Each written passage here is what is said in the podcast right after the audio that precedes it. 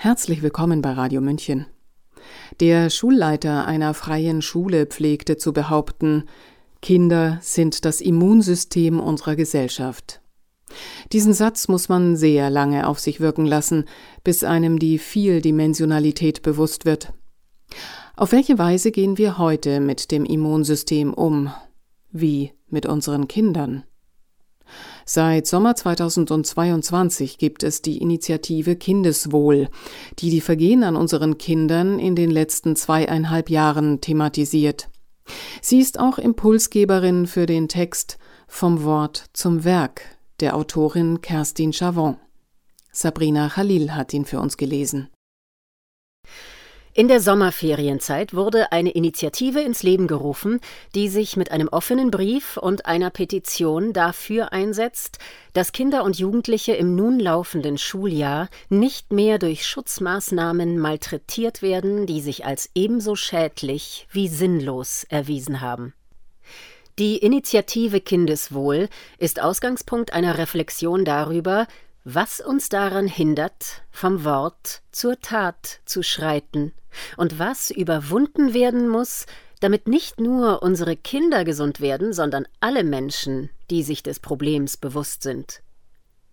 Kinder und Jugendliche, so beginnt der offene Brief der Initiative Kindeswohl, der seit dem 11. August 2022 zirkuliert, Zitat, sind die Zukunft unserer Gesellschaft. Ihr jetziges Wohlergehen bestimmt darüber, wie sich unsere Gemeinschaft zukünftig entwickeln wird. Zitat Ende. Es sind vor allem Kinder und Jugendliche, die seit dem Ausrufen der Corona-Krise Anfang 2020 traumatisiert werden. Gerade sie müssen tiefgreifende und ihr Leben stark einschränkende Maßnahmen erdulden. Schulschließungen, das dauerhafte Tragen von Masken, anlasslose und massenhafte Testungen, Social Distancing, Verängstigung und sozialer Impfdruck haben Kindern und Jugendlichen in hohem Maße geschadet. Die Auswirkungen sind dramatisch. Psychische, psychosomatische und physische Erkrankungen sind laut Berichten der DAK Gesundheit, der Barmer und des Ärzteblattes in den vergangenen zweieinhalb Jahren geradezu explodiert. Essstörungen, Adipositas, Entwicklungsstörungen, emotionale Störungen, Störungen im Sozialverhalten, gehäufte Infekte durch ein untrainiertes Immunsystem, Angststörungen und ungezügelter Medienkonsum haben besorgniserregend zugenommen. Seit einem im Juli 2022 vorgelegten Evaluationsbericht des Sachverständigenausschusses der Bundesregierung ist augenscheinlich, dass die Kinder und Jugendlichen unnötig gelitten haben. Die Wirksamkeit der Maßnahmen ihnen gegenüber ist nicht evidenzbasiert. Der Brief macht weiter darauf aufmerksam, dass junge Menschen von Covid-19 kaum betroffen sind und Lehrer und Pädagogen generell kein erhöhtes Risiko für eine Erkrankung tragen. Aufgrund der massiven Verletzung des obersten Prinzips der Medizin, primum non nocere, zuerst nicht schaden, seien daher Maßnahmen, die ohne Nachweis des Nutzens in dringendem Verdacht stehen, Schäden anzurichten, strikt abzulehnen. Dem Brief ist eine Petition angehängt. Mit ein paar Klicks ist sie unterschrieben, ebenso schnell ist das Thema wieder weggeklickt. Das Gewissen ist beruhigt. Die Initiatoren geben ihre Zeit, ihr Geld, ihr Engagement, um das Problem zu lösen, während die Kinder nach den großen Ferien wieder in die Schule geschickt werden. Bestenfalls lassen wir uns über den Fortgang der Initiative informieren. Es gibt ja so viel zu tun. Also lassen wir es. Wer es nicht lassen will, der kann einen Newsletter abonnieren. Keinen Newsletter, der mit Informationen überflutet. Informiert wird nur dann, wenn sich etwas abzeichnet, was konkreten Einsatz erfordert. Das kann zum Beispiel sein, andere über die Verletzungen und Schäden zu informieren oder sich darüber Gedanken zu machen, ob man seine Kinder einer solchen Schule noch anvertrauen kann. Hier kommt es auf jeden Einzelnen an und darauf, dass es genug Einzelne gibt, die an einem Strang ziehen. Vorgeschlagen wird eine erweiterbare Tu-Du-Liste. Tu es oder lass es, wir müssen uns entscheiden. Der Finger zeigt auf uns. Du. Ja, du bist gemeint. Genau du, der du jetzt gerade diese Zeilen hörst und dir vielleicht sagst, dass deine Kinder schon aus dem Haus sind oder du keine hast oder es vielleicht doch alles nicht so schlimm ist. Auch wenn es um den Einzelnen geht, hier sind wir als Gemeinschaft gefragt. Hier geht es nicht um unsere, sondern um alle Kinder. Und nicht nur das. Letztlich geht es um alle Menschen aller Generationen, die Jungen und die Alten, die, die ins Leben hinausgehen und die, die aus ihm austreten. Es geht nicht nur darum, wie, sondern ob wir als Menschen weiterleben wollen.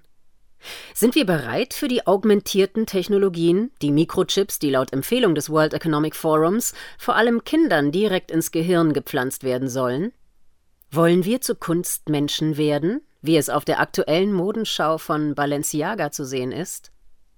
Vermählen wir uns mit der Maschine und werden komplett kontrollierbar? Oder werden wir ganz Mensch, im Bewusstsein unserer Fähigkeiten? Ich bin selbst Lehrerin vom Beruf. Den staatlichen Schuldienst habe ich lange vor Corona beherzt hinter mir gelassen, da er mir als zu eng und zu lebensabgewandt erschien.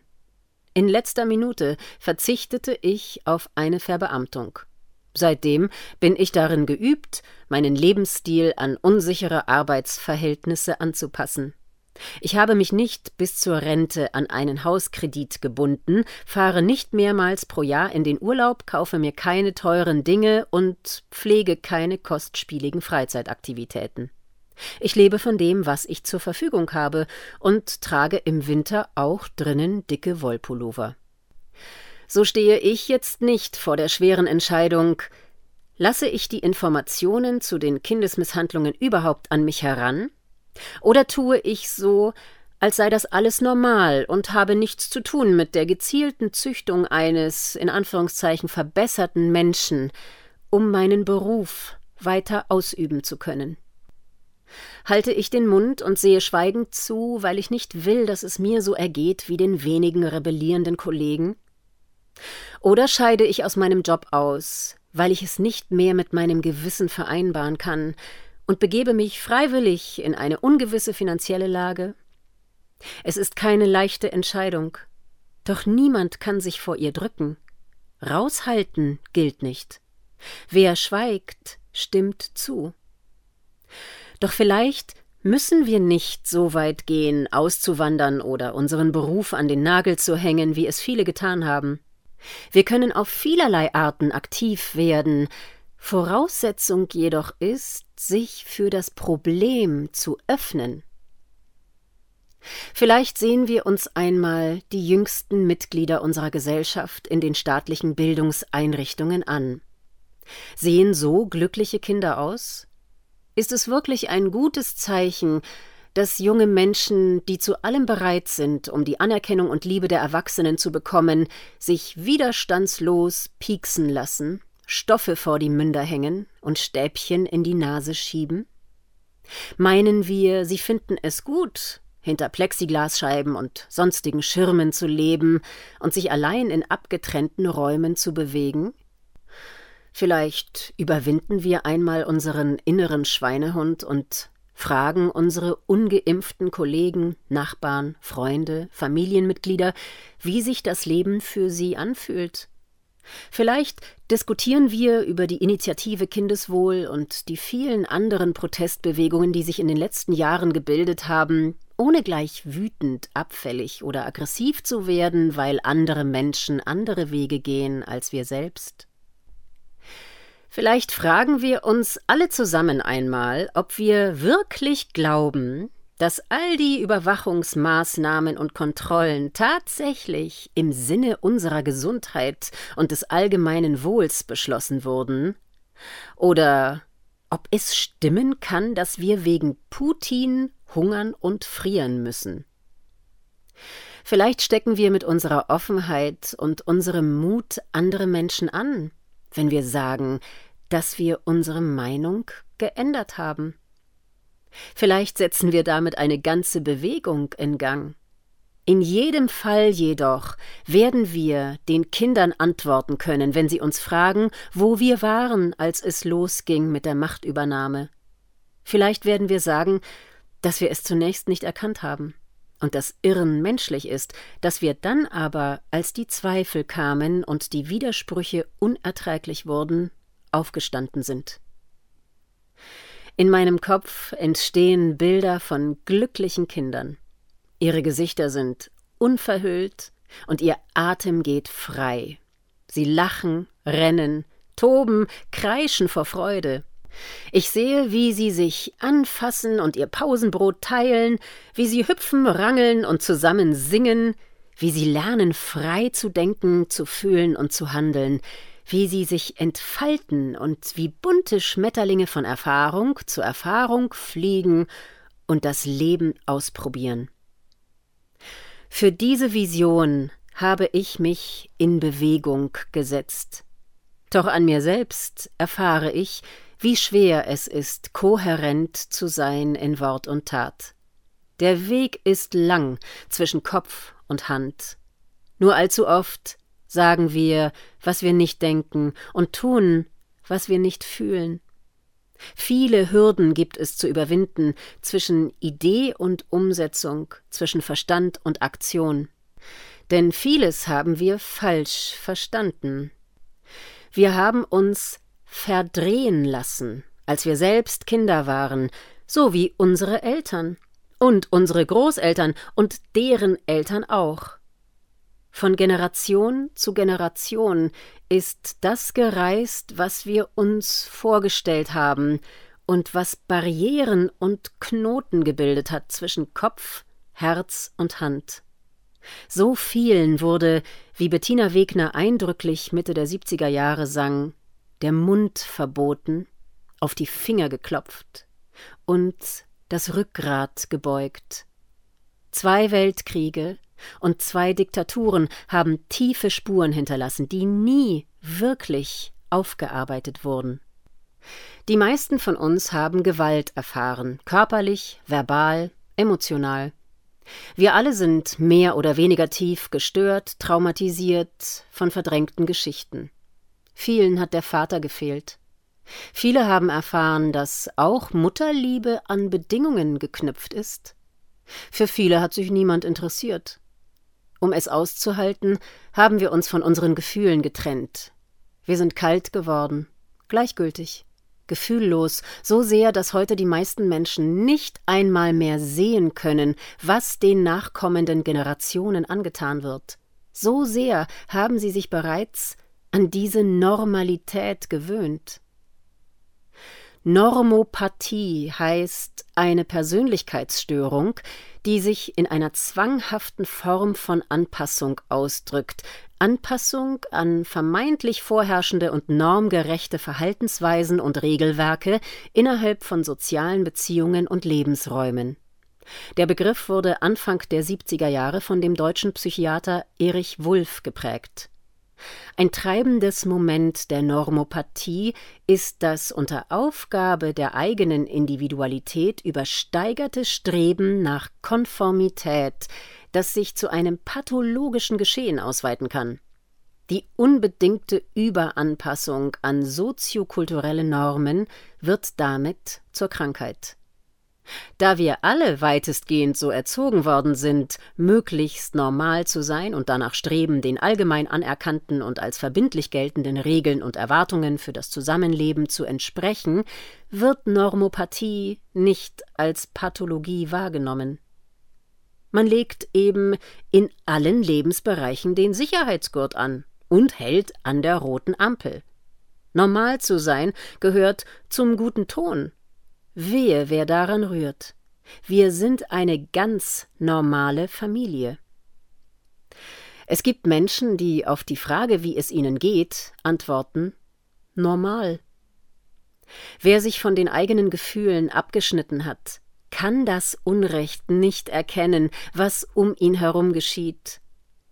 Damit ist klar, durch welche Tür wir müssen, um die Verbindung wieder zu spüren durch das Tor des Herzens. Wenn wir unser Denken und unser Handeln miteinander verbinden und kohärent werden wollen, führt der Weg direkt durch das Herz. Hieran kommen wir nicht vorbei, wenn wir etwas verändern wollen. Der Arzt und Gesundheitslehrer Reik Garve sieht Entsprechungen zwischen der Entwicklung des Menschen und den Chakren, den aus Yoga und den östlichen Philosophien bekannten Energiezentren des Körpers. Mit dem Wurzelchakra haben wir uns materiell verkörpert und die Verbindung mit dem Boden erfahren. Über das Sakralchakra haben wir unsere Schaffenskraft entdeckt. Das Sonnengeflecht versinnbildlicht die ungeheure Kraft, die uns dabei zur Verfügung steht. Hier sind wir in unserer Entwicklung stehen geblieben. In materieller Hinsicht haben wir diese Kraft voll ausgeschöpft. Wie Berserker haben wir gewirkt, wie Stiere den Boden unter unseren Füßen umgepflügt. Dabei sind wir so weit gegangen, den Lebensraum zu zerstören, der uns zur Verfügung gestellt wurde. Wenn wir nicht über dieses Stadium in unserer Entwicklung hinausgehen und nicht aus dem Animalischen herauskommen, um in die geistigen Dimensionen aufzusteigen, geht es für uns nicht weiter. Wir werden uns nicht als Menschen entfalten, sondern vom Tier zum ferngesteuerten Biocomputer werden. Dem Sakralchakra folgt das Herzchakra. Es ist der Übergang, sozusagen die Verbindung zwischen den drei unteren und den drei oberen Chakren. Hier können die Irrtümer erkannt werden.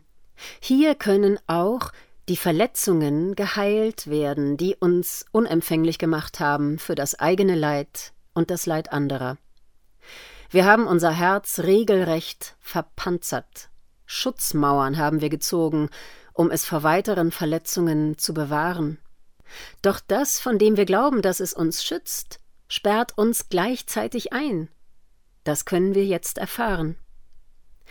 Die Öffnung des Herzens erfolgt nicht mit einem Schlag. Wir müssen noch einmal zurück, dorthin, wo das verletzte Kind darauf wartet, dass die Wunden von unseren Tränen des Mitgefühls reingewaschen werden.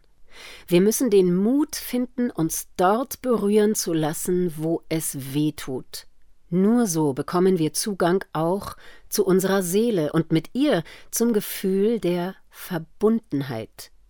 Denn nur die Seele kennt die Zusammenhänge, hier können die unterbrochenen Verbindungen geheilt werden. Hier werden wir frei von den Verwicklungen des Falschverstandenen. Indem wir das Herz als Quelle der Selbstliebe entdecken, bekommen wir Zugang zum Mitgefühl für andere Menschen. Wir lassen es nicht mehr zu, dass ihnen Leid zugefügt wird, denn wir wissen in tiefster Seele, dass wir das, was wir anderen antun, auch uns selbst antun.